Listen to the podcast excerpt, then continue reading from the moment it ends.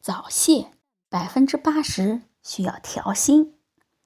年仅二十六岁的王先生呢，最近很苦恼，因为近一两个月来他在床上的表现很不好，持久力下降，有时甚至还没有几下就射精了，快枪手的阴影一直是挥之不去。王先生总是在寻思自己表现为什么会大不如以前呢？这种情况算不算早泄？需不需要治？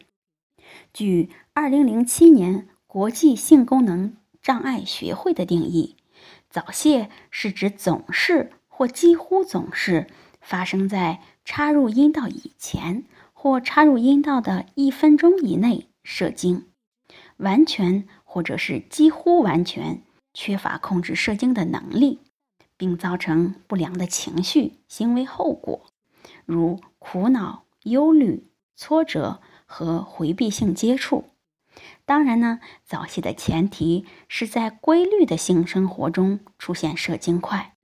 如果夫妻双方性爱间隔时间较久，小别胜新婚的一两次快速射精也是正常的。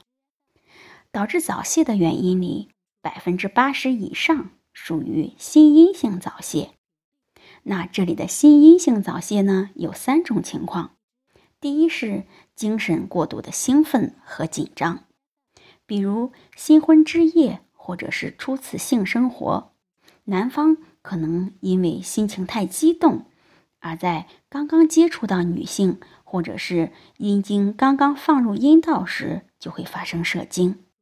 夫妻重别也是一种一样的道理，但这些情况。都不能诊断为早泄。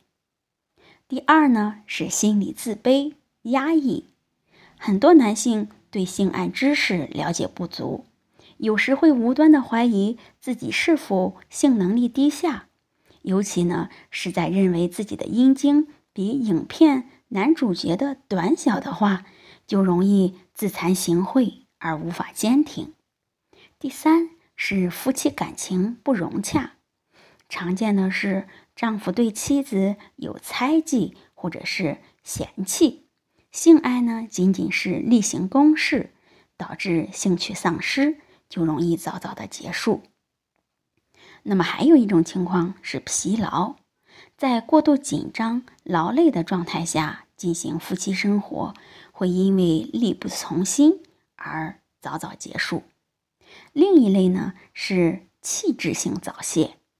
很多泌尿男科疾病会导致射精中枢兴奋度降低，进而引发早泄。常见的有龟头炎、尿道炎、副睾炎、慢性前列腺炎等。